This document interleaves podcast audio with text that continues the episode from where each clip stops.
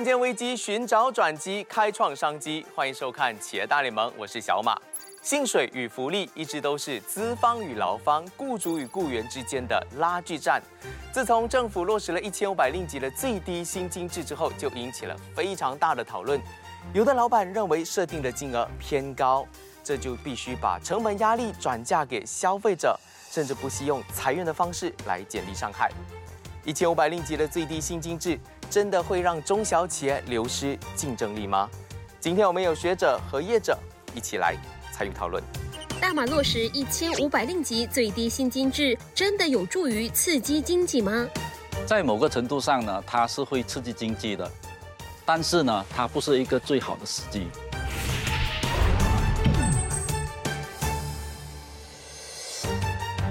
对我来说，短期间呢，对经济的刺激不大。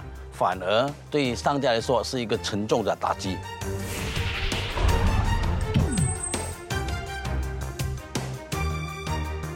当然可以，现在的劳力市场是僧少粥多，提高薪金可以让劳力更快的回流到市场上，推动经济的更快复苏。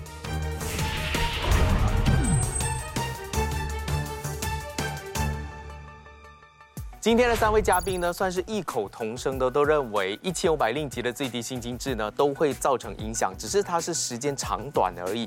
这个一千五百令吉的最低薪金制刚落实的时候，到底是怎么一回事呢？我们来看一下这个图哈，这个图呢，其实就显示了一千五百令吉薪金制它的整个，不管是月薪、时薪还有日薪都好，其实都会造成影响。即使你请一个。学生仔来打工，其实我也需要付更高的一个薪水，而且呢，更重点的就是在明年一月一号的时候，大家都要，因为现在是少过五人的那些微型企业可以暂时缓一缓，喘一口气，但是二零二三年一月份，大家都要给这个一千五百令吉的最低薪金制了。所以从肖博士，我先想问你哦，就是为什么一个国家要有最低薪金制这个制度呢？我想说，可能可以从两个方面来讲。第一个是随着整体的这个 GDP 的这个发展的速度越来越快，然后国家的生产力也越来越高。那随之啊，我觉得我们的这个劳动力的这样的能够享受到的这个津贴的一些补助的水平，也应该跟我们的经济发展水平是有相匹配的。嗯。第二，大家都知道，最近几个月来，我们一直饱受这个通膨的压力，生活的成本都涨了不少。对。薪资还不涨，那底层的人民怎么办呢？啊，没有办法。让市场自己来决定我要给那个人多少钱嘛？这会造成市场混乱吗？令龙大哥，你讲每个国家一定要有最低薪金嘛？其实不然，你看新加坡没有啊？对，那你看香港这一些呢？你讲最低薪金制在马来西亚呢？政府讲啊，一定要有，为什么？如怕那些人他是赚不够，我讲他工资太低了。如果工资太低了，你怎么能够来消费？好像刚才肖博士所讲了，现在这个通膨呢，那如果你现在有最低薪金薪金制呢？它还是不能抵抗通膨啊！通膨，我觉得通膨它应该是八千利都高过这个最低薪金制。嗯，像大豆自己是一个老板，也是上市公司集团的主席。你看最低薪金制这个，你在招聘人才的时候，都是我们有一句话叫做“重赏之下必有勇夫”。所以其实最低薪金制，你在衡量薪水的时候，你是怎么看待的呢？关于这最低薪金制呢，我我们认为我们现在的本地的这个劳工呢，通常我们。请来做我们在我们的公司里面的，他都不会用这个最低薪金来做计算的。嗯。呃，我们现在的资源大致上呢都是从两千块起跳的了啊，已经高过了，人家千五你两千了，对对啊，大家可以来你这边打工了。所以也就代表说，其实你是要高过市场价，那才能够招到更好的人才。对，就包括刚刚像达多说的，他们的工资是呃两千块最低薪金，在他们的工资标准里面。其实我们现在根据大马统计局的最新数据，马来西亚制造业的其实平均薪资已经是三千四百令吉了。哦，所以一千五百令吉。的一个最低薪金标准，跟现在市场上的基本的行情来说，其实都已经非常低了。OK，像是刚刚令龙大哥你提到，有一些国家是没有的，但是为什么马来西亚这个国家是需要最低薪金制的呢？你看马来西亚它不一样，马来西亚呢，如果你来分有东马。啊，有西马？为什么当时东马的最低薪金是在二零一三年的时候？是它九这边九百啊，在东马八百。然后呢，你讲在西马如果是九百，难道它就公平吗？在登嘉楼这些怎么样？是在比较偏僻的地方呢，它的工资必然是比较低的。不然的话呢，你看做生意啊，中小企业呢，他不可能走去一个呢高昂的这个成本来来来作业的呢，他应该去一个哦比较偏僻的啊，他可能成本比较低。那边呢，好像啊财政部也是有发布消息讲，如果你去这个北部走廊呢、东部走廊呢，它也有这个税务的这个奖业这一些呢。所以你看最低薪金呢，如果是在龙血一带呢，它不需要谈最低薪金的。如果你讲给千五，甚至给两千，他就不能够活了。如果要供房子呢，还是要供车这些摊还这些贷款的了。那很好的一个问题就是，为什么我们不按州属来定最低薪金值呢？如果用州属来分，就柔佛州是怎么样，马六甲州是这样，那会好一点吗？理论上来说，确实按照每个州的生活成本或者是平均的这样的工资水平来制定这样最低薪金标准，当然是一个理想化。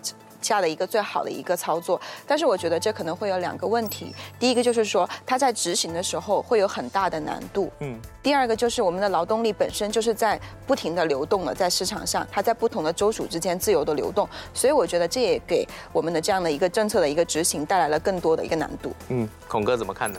这个你讲最低薪金呢，它不是你讲你要制定就制定的，这个是 ILO 呢，国际这个劳工的这个组织呢。我们在马来西亚呢，它的最低薪金呢，你看一概而论千五。那如果我们谈在印尼的话呢，印尼它是以区域的，其实能够执行啊，我是其实能够做啊，所以要往这一方面。好像柬埔寨的，它是以行业，它的最低薪金呢，它是在于这个所谓的呃纺织业这一些呢。所以这些我想呢，它还有很多这个呃细节。不要是为了要容易一个执行一概而论，整个马来西亚千五块呢？这个我想它的影响相当的大。是，我觉得这个难度可能也是另外一个我们要探讨的一个问题。当然，在这之前呢，我们先来看这支短片。最低薪政策，员工雇主两难全。大马政府在今年五月一号全国落实最低薪资为月薪一千五百令吉政策。雇员的时薪调整至最低每小时七令吉二十一 cm 还不到一点七美元。如果跟亚洲四小龙的台湾、韩国、新加坡及香港做比较，大马的时薪仍处于最低水平。韩国的最低薪资是九千一百六十韩元，时薪大约是七点三美元。台湾时薪为新台币一百六十八元，约五点七美元。香港的时薪三十七点五港元，约四点八美元。新加坡虽然没有最低工资，但以外籍准专业人员和技师的 S 就业准证为例，其最低月薪是两千五百新币，用每周工时四十四小时计算，时薪约十美元，是亚洲数一数二高的国家。其实，从社会政策角度来看，制定最低薪金的目的是为了保护社会中弱势群体的权益，尤其是非熟练工人遭到解雇的厄运。对国家长远经济发展而言。这也能促成国家产业升级和转型。然而，在调升基薪后，对企业界会带来怎样的冲击？薪金调整后，商品的成本升高了，是否会造成整体的社会负担呢？还是说，物价高涨了，这一点的调薪对劳工来说真的是杯水车薪，完全无感啊？我们刚刚在影片里面看到最低薪金制到底是怎么样去落实，而马来西亚呢，其实在这十年的时间呢，它调了最低薪金好多次。我们来看一下这张图哈，在二零一三年的时候呢，西马是九百块钱，那东马是八百块钱，然后二零一六年它调了一次，二零一九年啊也调了一次，二零二零年，然后到二零二二年五月份的时候呢，大公司和关联公司全部都是要一千五百令吉，但是这个从二零二零年跳到二零二二年。它调涨的幅度是百分之二十五。其实，肖博士，你怎么看待这样子的一个升幅呢？我个人觉得，其实这个升幅在我个人看来是一个相对合理的一个水平。合理的。呃，你可能可以看一下我们目前整体的一个这个工资的薪水的一个中位数，或者是我们收入的中位数，其实都已经去到四千块以上了。嗯。那我们跟过去的这十年来比，其实我们的整体的工资的上涨的幅度，远远是超过这个最低薪金标准的这个上涨幅度的。所以，在我个人看来，它是合理的。我很认同它的数字是合理，合理。但是我不认同它的时间性是合理的。为什么？为什么呢？因为在现在呢，我们大家都知道，我们大刚才谈的通货膨胀了，我们现在是双战争，一个是俄乌战争，一个是病毒战争啊。在这样的一个情况之下呢，我们看到很多的这个物品呢，啊，马来西亚大概超过百分之五十物品都是进口的原材料，这些都是高涨了。但这个时候呢，如果来千二到千五呢，刚才所谈的百分之二十五呢，我想它是太高了。这个时候，嗯，我们本想是，好像马来西亚中华总商会都做过调查，讲为什么在十二个月。不能讲它是一半再起了一百五十这样，OK，然后再多十二个月、二十四个月来一个我们讲的一个血流，一个时间性的，让企业有准备那这样呢就不会造成呢更激烈的一个通货膨胀呢。那如果是在呃没有疫情的情况下呢，一下子到千五呢，那是还可以接受的。OK，那在企业方面呢，尤其是中小企业了。所以现在中小企业都在苦苦挣扎当中，你还让他们增加成本的话，这个有点不讲道理了。对我们本来是呃中小企业是不是在里头的？应该是大公司或者是关联公司的。什么是大公司？就是非中小企业啊。如果你讲中小企业呢，它的销售销售额的不到五千万这一些，或者是雇佣的人数不到两百呢，是它应该要豁免一个时期，让它喘过气来。我认同孔呃孔兄所所说的刚刚所说的这个情形，就是加是是对的，但是那个时间不对了。嗯，现在大家都面对这个疫情，然后刚刚看到复苏，然后一降加二十到三十八千的很多商家呢是应付不到的，因为时间太短。他们没有办法把这个资这个叫做成本呢转替他的他的产品或者他的商家，所以很多商家都会面对这样子的问题，嗯，而且很多问题是不能够解决的，比如说订单已经有了，你不能够因为这个价钱起价，那么你要交货，可能在交货的过程你会会亏损了，嗯，这个是呃现在市场面对很多的挑战在这。明白，其实，在经济学的角度来说，加薪是不是应该有循序渐进？因为这个百分之二十五，我也希望我的老板直接起一个百分之二十五给我，谁不想？是，但是现他现在说举国我们一起起一个百分之二十五。呃，小马，我可能觉得刚刚啊，利农大哥还包括我们大豆讲的更多的是说，从企业的层面来看，加薪是不是真的是在这个时候是一个合时宜的一个举措，或者说为了让企业能够更好的承担这个负担，那可能应该循序渐进。但我个人觉得，从劳动力市场我们的这个劳力的一个供给层面来说，我觉得恰恰是一个很好的时机，因为你可以看到的是，今年现在前五个月的状态已经跟去年很大不一样了。嗯，去年是找不。到工作，对，今年是周多生少，这前五个月已经累计到的就业的空岗的岗位已经空出来的，已经超过了一百三十到一百四十万，去年一整年也才二百五十万。嗯，那你想，大家现在不要积极的去寻找工作，更多的可能底层的一些人民，可能更多的希望政府提供源源不断的这个援助金来维持他的一个现在的生活。是，所以我才说，可能这个时候就是给我们这些劳动力们一个很好的强心剂，push 到他们能够回到劳动力。市场上自给自足，嗯，这一点，哎，玲珑大哥有东西要反驳。我我想我想补充一下，国际劳工组织 ILO，国际劳工组织 ILO 是联合国唯一的三方机构，它将一百八十七个成员国的政府、雇主和工人代表汇聚一堂，制定劳工标准、政策和计划，确立工作日和工作周的最长限度，以保护儿童、青年和妇女。提供养老金和残废抚恤金，以改善劳工工作环境和福利。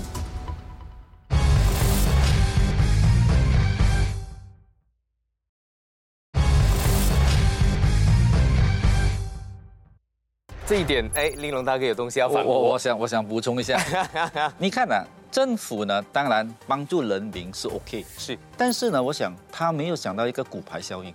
那个骨牌效应，为什么呢？如果我是在呃签四块的，现在呢，我一定要有签五块啊。嗯。但是我的 supervisor 呢，我的主管呢，他是签七的，哦，我现在签五，他还是签七也？不可能啊，他也可能签九了啊。如果我的经理这些呢，他其他骨牌效应，所以整个公司呢，它不可能只是五六个工人，十来个工人，有可能是整六五六十个、整百个工人呢。如果这个骨牌效应下去呢？它的这个成本呢，相当的高，嗯，不可能，我只是底层的把它全部啊弄成千五，上面的没有起，这个是不大可能的。这个一起了呢，然后呢，我们的公积金呢，嗯，啊，你不可能讲，哦，现在签是，哎，这个一百块我私底下给你啊，那 这又不可能了。所以我讲他的公积金呢，那他的这个社保呢呢，然后呢，他年底这个花红呢。是备审什么的？它是基于它的底薪啊。是，所以这一些呢，我想呢，企业呢，刚刚我们都在谈，在这个时候呢，它是承担得起嘛？如果承担不起呢，它转嫁给消费者了，哎，那是又是通膨了。所以大豆，你的公司有跟着五月份的时候，整个的薪资结构做了一个很大的调整嘛？有，我们在做调整啊。嗯，所以是必然的，必然的发其实刚刚。孔兄做的这个呃底薪呢，其实我们这个行业影响最大的，因为我们是在供应普通劳工，不管是嗯本地人还是外劳，都在这个这个底薪。当他做调整的时候，我们面对一个很大的问题，就是尤其是尤其是外劳嘛，以在两年前我们进来的时候是签一块底薪，签二块底薪。是说那做了三五年以后呢，其实他现在还没有到签五块。啊，明白吧？因为他合同嘛，还没有这么快起的。但现在如果我们起给他签五块以后呢，在最近呢，我们政府开放了，我们要拿进的外劳全部是以千五块底薪来算的，嗯哼我们就面对一个很大的冲击了。这个千、哦现在的旧人千五块，他能够接受吗？新的人来没有经验的，他要千五块计算，那么旧人是不是应该要把它再提升上去呢？所以骨牌效应就来了，就是整排一直起着上去。是外劳还有一个最大的问题在哪里？因为我们呃普通劳工呢，他最重点是在超时工作，超时工作是用底薪来算的，所以他的整个成长的度呢，可能会去到三十帕。嗯，还有一个最严重的，有我们的行业很多了，呀，有的公司他们面对的问题是，他们的人工成本呢占了他们的整个成本的五十帕以上。当他的成本呃人工成本这么高了，他在成长三十八线呢，他的生意是很难做的。是。那你服务的这些商家有没有跟你说，哎，现在起那么高了，我就可能原本要请三十个，我现在请二十个就好？暂时是没有这个这样子的情形出现，因为我们马来西亚这两三年里面呢，其实是空缺是很大的，嗯嗯，就那个缺的真的很大，所以你没有办法填补了。所以现在人不会嫌多，是你没有那么没有那么多 啊有人反正就抢了我反正我们看到一个问题，就是做这个清洁工程的过程里面，我们面对这个挑战了，因为工程全部是用年来算的嘛，两年两年算的，现在成本劳工增加了三十八千，这个整个合同里面出现状况了，做下去是亏本的，那不做又毁业了，哎呦，这个就是我们现在很多在合同里面的所面对的挑战。因为我们下面有一个新加坡来对比，所以我们时常会觉得我们自己的薪水太低，尤其是跟 GDP 来去调整的话，更看到我们自己的这个收入是很低的。这个会不会是马来西亚一直以来都要在逐年增加最低薪金的一个最大原因呢？因为我们真的收入太低了。我觉得小马你刚刚说的很对，其实我们有时候可能要细细回想到我们的本身，我们自己的思维上。其实你不觉得大家作为马来西亚人，可能是有一点精神分裂的吗？我一边我在讲，哎呀，马来西亚一直依靠外劳，薪水这么低。天天增产一些廉价的产品，GDP 怎么能够涨得快？怎么能够达到高收入国家？另外一边就在想，哈，要起最低薪金，怎么可以哟？不可以，不可以，负担不了。所以我觉得这个思维上大家是很混乱的。嗯不要说我们跟邻国相比啦，我们自己跟自己有时候也在也在打架。我觉得，嗯嗯，令龙大哥怎么看呢？那刚才你讲的，我们是不是要给这个最低薪金？当然，数目字是没有问题，是啊。但是呢，薪金是怎么给的？每个企业刚才讲亏本生意呢，没有企业讲我要做企业，我要让它亏本，而我没有看过这样的人，别做了知道吗？没有看过这样的人呐、是知道吗？因为工资呢，在马来西亚呢，当然我们没有那么多的这个所谓的自动化了，现在呢啊，虽然政府在鼓励，这个工资呢，它的比例相当高，在我们的这个 expenses 费用里头呢，所以工资是哪里来的？是毛利那边来的。嗯如果公司是没有毛利呢，它不可能发高的工资的。嗯所以这个呢，鸡跟鸡蛋。所以政府呢要怎么鼓励呢？更多的 FDI 外来的投资，以便呢能够带动本区域的这个本土的这个中小企业呢，这个更为重要呢。就好像新加坡这样，我都不需要最低薪金，是它自动呢就是呢最低薪金了。对，自动呢还高过呢，所以这些呢，我想呢，市场应该来定义，不是讲我有这个最低薪金，马来西亚就是 high nation income，哎，不可能的，我讲、嗯。不能讲我只是要呃为了马来西亚的人民收入呢，它要提高呢，我就强制的这个不理什么东西，强制这个最低薪金，我觉得是不对的啊。那我觉得这个是矛盾的，对我来说啦，因为一千五百令吉它的实行是希望能够让大家喘口气，有更多的可支配收入，但是现在百物腾涨。我的这个可支配收入是跟不上通膨的。肖博士呢，从经济学的角度来看，我要怎么解答我的矛盾呢？我觉得这个问题是我们所做的这个设定最低薪金的标准，更多是我们一个国内的政策。但大家明白了，现在通膨的压力不是马来西亚单一国内的问题所造成的，是它是一个全球的局势，包括我们的俄乌战争，包括疫情以来的供应链的压力始终没有得到缓解，还加上我们的这个消费热情始终没有被磨灭掉。大家可以看到的是，至少第一个季度国内的消费，哪怕价格起了，大家依然很。积极的去进行消费呀，现在看到街上满满的都是人哈。所以 对，所以我我们也可能希望说，可能有一些企业在短期内会因为最低薪金，然后面临一些压力。但是如果我们的国内的这个消费的力度或者热情能够始终的保持下去的话，我觉得可能也可以通过增加一点多一点的收益，可能给到我们的企业多一点的这样的一个帮助。另外一个可能我们很多时候在做的一个假设是说，这个企业可能很难以维持下去，因为最低薪金涨了。但是我们可能可以做一个更积极的假设：如果这个员工因为收到更高的一个薪资，他的绩效的表现更好，他呃生产力的水平更高，是不是也可以能够正面的帮助到我们企业多盈利一点点呢？嗯，我私下听过一个说法，就是调了这个最低薪金之后。反而吸引到更多的外劳愿意来马来西亚。原本可能买了机票要去另外一个国家，但发现哎，马来西亚更高哦，那我过去马来西亚。有这样的状况吗？有有，这个这个是呃呃一定会发生的啊。因为对一个外来说呢，他的收入呃工作一样收入多了一个五百块呢，他们其实很大的这个钱的。外劳其实很开很开心的啊，他们其实外劳当然开心。对对对对，本地人呢，呃，我感觉到本地人当然。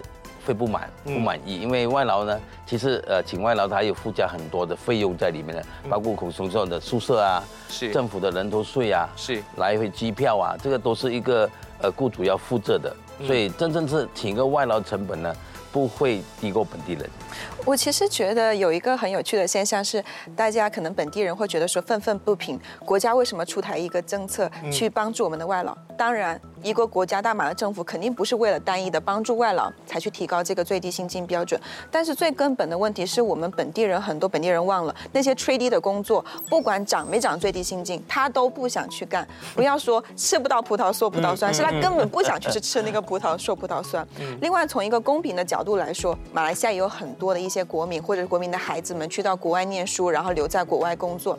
那你说，比如说他去到美国了，那美国政府应该制定一个标准是：哎，我本地人。拿一个薪水，你外国人拿一个薪水嘛？显然这个是不合理的，所以我觉得大家也应该以一个更广阔的视角来看待这个问题的公平性。我觉得我们看一下这个一千五百令吉，刚刚肖博士有提到了关键的一点，就是能不能够刺激到更多人回到劳动力市场。我们来看这个图表哈，就是马来西亚经济的统计评估。当然，这个数字可能会在随着每个季度和每个月份，他去做一个调整。这个数字我真的就要问肖博士了。其实这样的数字，我们要怎么去解读呢？从总体程度上来说，确实来到现在二零二二年，我们的失业率比疫情刚刚开始爆发的头一年，确实是呈现了一个下滑的趋势。嗯，但是大家不要忘记一个问题，是你进入到劳动力市场这一些失业的人，然后和那些我们空出来的一百四十万个就业岗位，它会有有一个不匹配的 mismatching 的一个过程。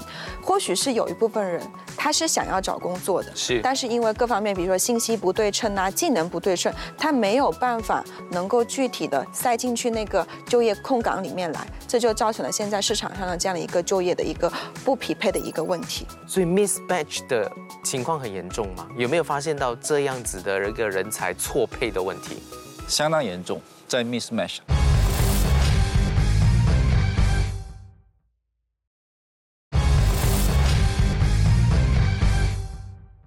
所以 mismatch 的。情况很严重吗？有没有发现到这样子的一个人才错配的问题？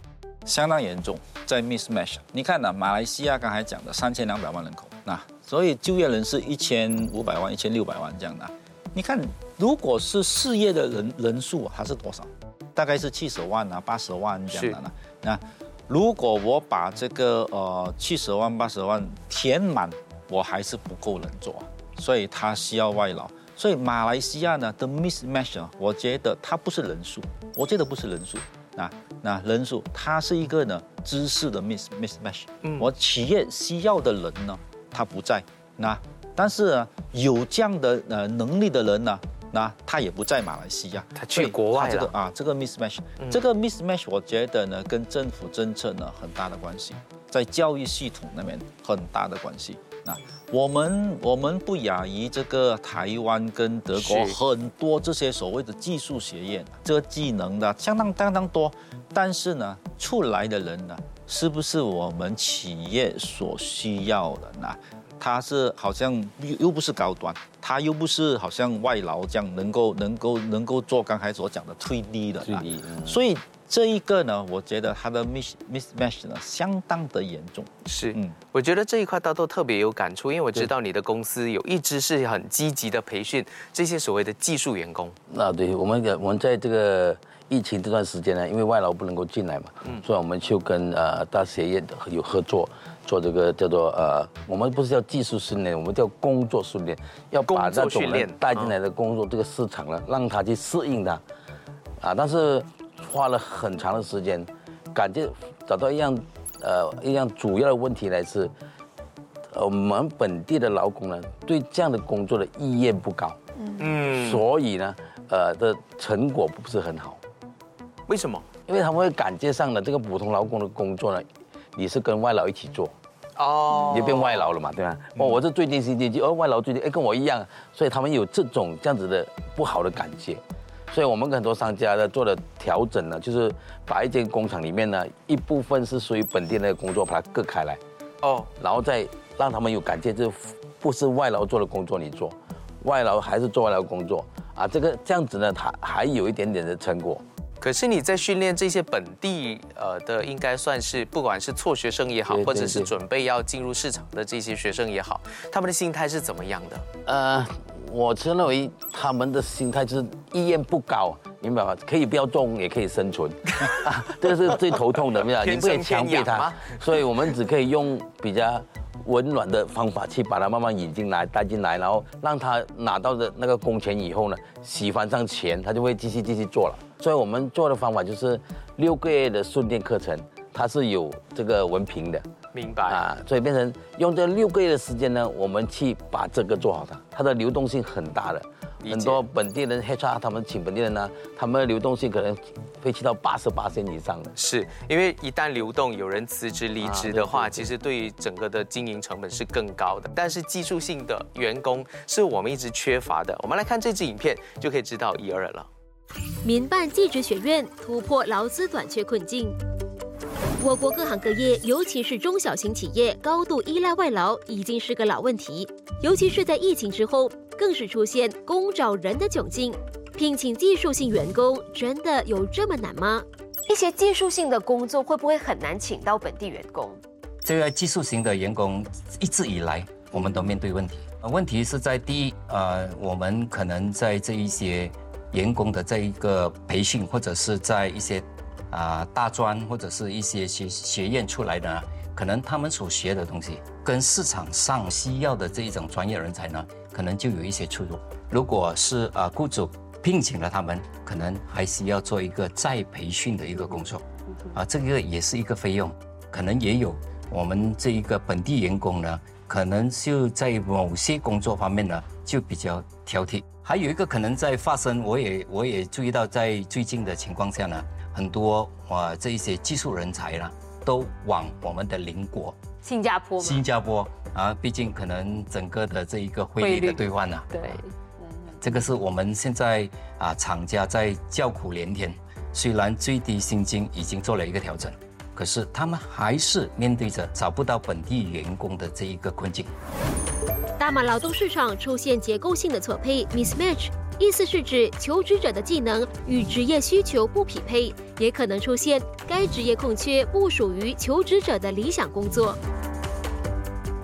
彭先生，刚才你有提到说，很多时候呢，这个学生学的不是企业要的，他们的专才不是企业要的技能，为什么会有这样的情况啊？可能一些学院呐，他们的纲要啦，他们所学习的纲要呢，可能是有不跟时代的变迁而去做改变。毕竟如果是这样子的情况下呢，这个学生毕业出来呢，肯定的跟市场所需要的这一个人力资源呢，完全就不符合。所以，我们身为机器厂商工会呢，我们就啊时常有谈到这一个这样子的问题，所以就起了一个念头：为什么？哎，我们不自己尝试做一个小型的先，一个所谓的这一个啊培训中心，而且这个培训中心呢，里面的一些内容呢，一些纲要呢，是我们身为企业商家认为，我如果请了一个员工，是不是他已经可以马上就可以投入职场，而不需要再培训？有鉴于此，大马机器厂商总会与森美兰、马六甲及罗活分会决定联合筹办非盈利技职培训中心——创世纪工业技术学院，自行培训职场所需的技术工人。课程包括机械加工专业课程及电子机械专业课程。胡先生可以跟我谈谈，说这个培训学院接下来会有什么其他的发展吗？呃，在这一个发展方面呢，其实我们既然我们都已经在最初的阶段了，啊，我们已经踏出了那一步，所以毕竟我们都不是在教育界这一块的专长了，所以我们希望的是在我们点燃了这个火苗过后呢，能有更专业的学院也好，组织也好，啊，只要能把这一个啊技职学院呢能发扬光大，继续的增加这些课程呢。我觉得这个是我们其中的一个啊计划，所以我在这边我呼吁呃，可能啊家长们及青少年们呢，啊不要把这一个继子教育呢当做是一个二等的教育，尤其是当一个国家朝向这一个工业，朝向这一个先进国的时，啊，它需要有非常多的这一个啊专业的这一个领域的人，继子教育呢是非常非常的重要。自二零一五年创办以来，培育学生超过两百人。学生也可以通过校方衔接英国和中国的技职学院，考取国外文凭及学士学位。希望透过专业的技职人员培训，让学生一毕业就可以直接投身就业市场，与市场需求接轨。其实我觉得刚刚我们提到很多，就是一千五百块钱，当然是要提升的。但是有没有办法，它的这个产能是达到一千五百块钱的？这个肖博士，我们要怎么样去提高这一个，它不要让它有错配的问题呢？我觉得，呃。顺着刚刚达多讲了一点，我觉得政府在要求企业要提升最低薪金的时候，无形中在某种程度上是增加了企业的负担。是。那是不是有一些企业，像刚刚立农大哥也讲了，我要做自动化的转型，其实是非常困难的，因为我需要时间，需要人力，需要一些技术人员来给予指导，甚至需要更大的资本投入。所以我觉得政府是不是在可以出台一些配套的奖业政策，支持我们的企业主，能给那些新入职的员工或者是些在职的员工。给予更多的技能的培训，帮助他们更好、更快的提升他们的这样的一个产能。刚刚我们更多的是在提说这些啊，我们的一些外劳如何帮助他们提升他的产能，让他们配得上这一千五百块的薪资。但是我们有时候不要忘了，我们很多新毕业的这个大学毕业生，其实在马来西亚，他的失业的现状也是更为严重的。马来西亚在疫情之前，年轻人的这样的一个大学刚刚毕业生的他的失业率，其实一直是高于十二到十三八线的，是可能是我们现在普通的失业率的两到三倍之多。那这一部分人为什么没能顺利进入到职场呢？很大可能是因为他们更多的像宁龙大哥讲的，是在纸上谈兵，不具备一些企业真实需要的一些技能。所以我觉得政府出台一些更好的技能导向型的一些奖业政策，让企业给到我们年轻人，给到我们的一些低技能的一些劳工们更多的机会，提升产能。那他们的整体的企业的效益提高之后，那就根本不用担心一千五，你来两千我都不会怕了。政府有做到这一点，面面俱到。他提了一千五百块块钱，他其他的方法有做到吗？其实刚才肖博士所谈到的政府出台的整个奖业的那个很有趣。你看政府有吗？它是有。那你讲在税务啦，那他给你税务的津贴啦，双重扣税啦，他也在中小企业机构啦，也在这个我们所谓的马来西亚工业啊发展机构 MIDA 啦，都有所谓的这些奖奖业呐。啊，我这三步，你不需要不需要贪玩，不需要抵押，也不需要利息，你他他都有啊的。我们会发现到呢，政府也做了一样东西，很可能我们知道，但是不了解。你看，如果要保住你员工，我们先不要讲最低薪金，或者员工退休能不能有一个保保障？有啊，公积金。嗯，然后在工作的时候，如果发生意外，有没有有社保？但是他没有讲哇，你要确保你的员工啊，一定要技能提升。是啊，就来一个我们所谓的人力啊，这个这个发展机构是 HRDF 啊，就在你薪金扣一点，为什么呢？就让你呢用回你自己的钱来去呢培训你的员工呢。啊，这些我觉得政府它都有了，但是我们企业呢有没有具备这个思维呢？去利用这个是另一另一回事。但是第二呢，我觉得思维呢要怎么来提升？他自个儿的员工，那个更为重要呢。嗯，为什么呢？如果我的员工，我最好这个员工天天在工厂工作，你不要讲培训，叫你去培训两天，我就损失了两天的工钱。那那这样这样的思维呢？我觉得呢，他只能呢一直用外劳了。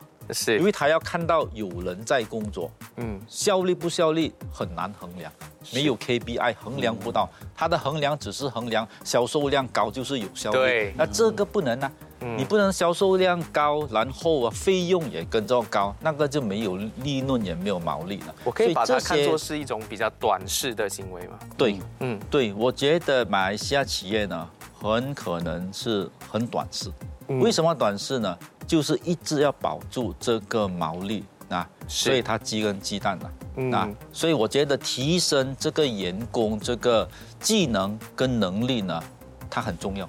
嗯，但是我跟很多的中小企业对话，他们对于 HRDF 还是很不了解这个 Human Resource Development Fund，他们觉得这一块到底是要怎么去找人去上课，怎么去培训？其实这个孔大哥可不可以给我们上一课，要怎么样去好好的运用这个 HRDF 呢？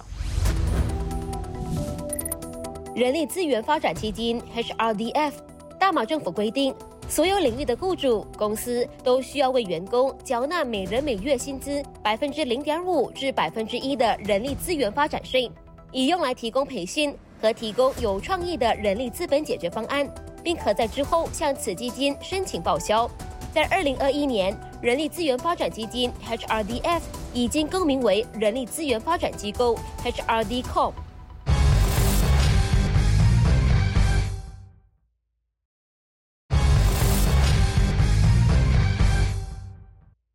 大哥，可不可以给我们上一课，要怎么样去好好的运用这个 HRDF 呢？其实 HRDF 呢，你看它里头呢，当然是我们自己啊掏腰包，就好像你一个概念，就好像社保跟公积金，是，你放放弃，但是这个放上去呢，给谁用？它也是给公司在用啊。那公司能够利用呢这个这样的一个呃你所缴交的呢来做培训。但是培训的课程呢，上千呐，你可以在他网站看，知道吗？然后你就培训，培训你要掏腰包，那你不需要，你已经是缴交了。他为什么缴交？他缴交是因为政府强制他缴交，但是呢，政府没有强制他用，他不会用，是他就不用了，他就不用了。那啊，所以我觉得呢，这个是思维上的关系了。就好像我时常讲的，如果马来西亚的一千五百万或者一千六百万的这个员工呢？如果政府不强制他们缴交公积金呢？你看多少趴会缴交，知道吗？他讲我放在股票更好，我放在定期更好啊，我甚至我放在埋落罐埋落定更好 啊。所以这个呢是错的一个思维了，我是认为。嗯。那达到你的公司是有跟其他的州属合作，来更多的像是你的一些技术上的一些培训。对我我我刚刚讲的嘛，我们我们的这个呃市场呢是普通劳工嘛，对啊，是我们有跟呃这个地兰丹的州政府，嗯，跟彭亨的州政府合作，就是呃帮忙他们这个叫做呃 B4D 的家庭的孩子，嗯，就是就业的，所以我们用去用那个六个月训练的课程呢，由他们去。呃，去这个安排，然后训练了过后呢，就由我们去安排工作岗位给他们。嗯，这个我们一直在做着。其实要解决人力资源的一个问题，在马来西亚现在面对到很大的一个缺口，就是大家都请不到人，不管是餐饮业也好，或者是大公司和大工厂也好，都请不到人的一个问题。刚肖博士一直有提到了一个关键字，就是机械化或者工业四点零。其实工业四点零就是现在我们要解决现在人力缺口的这个解药嘛。我觉得可能只是针对那部分能够有能力负担的企业的一部分的解药。我觉得这个要分两个方面来说。呃，前段日子我去了一间火锅店，哎，我就发现他的工人很少，他上菜都是机器人。OK，机器人来到你的这个桌台旁边，然后你就可以自己取菜。那在某一种程度上，确实缓解了他需要承担的这样的一个劳动力成本的压力。这个购买机器人的这个价格也不会很高。但是这只是一部分的适用一部分的这个餐饮服务业。但是以马来西亚这个主流的这个制造业，它就没有办法，它的整条生产链全部要进行自动化改革和创新的话，需要很大一部分的这样的一个投入。嗯，那我觉得这个是很很少有企业能够去负担的，特别是中小型企业就很难。第二个我想说的一个问题就是，刚刚我们一直在讲啊，工业四点零，其实我们可以认真的看一下，马来西亚其实大部分的企业还处在一个。工业二点零到三点零进化的一个阶段，你说我要一下子跳到四点零，其实可能我包括从我的管理层，我这样去进行管理的这样的难度也非常的高，所以我觉得它可能只是一部分人的良药，并不是说对于整个马来西亚的生产链来说是一个完整的一个解药。但为什么会有出现这样子的一个状况？工业四点零喊了很久了，我还记得我好多年前访问专家，哎，工业四点零应该怎么做怎么做？来到二零二二年的这个时候。我们好像还只有非常少数的人在运用工业四点零的技术。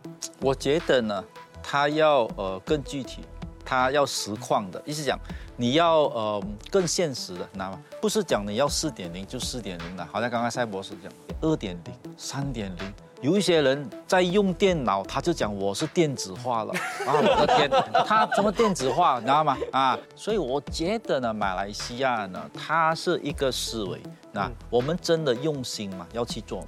那第二，当然我们讲资本。所以马来西亚的这个银行那边也是要很多功夫要来做了的。是你你进一个银行，你跟他讲，我现在要电子化，给我贷款，他讲门口在那边，你就这样。那啊那不，你又没有抵押什么贷款，是吧？那怎么电子化，他都不了解这个东西呢。嗯。所以我觉得呢，为什么会这样呢？这个呢，不只要这个钱这个资本，你还有要呢，我觉得人力资本很重要。你这个电子化呢，老板，我们的业主，他更了解他的行业。那你不一定要整个流水线电子化啦，还是 IR 四点零啊，在哪一个部分？所以我每次讲，嗯，电子化呢，自动化呢，它是每个行业都可以做。我时常讲的好，比如剪头发啊，理发啊。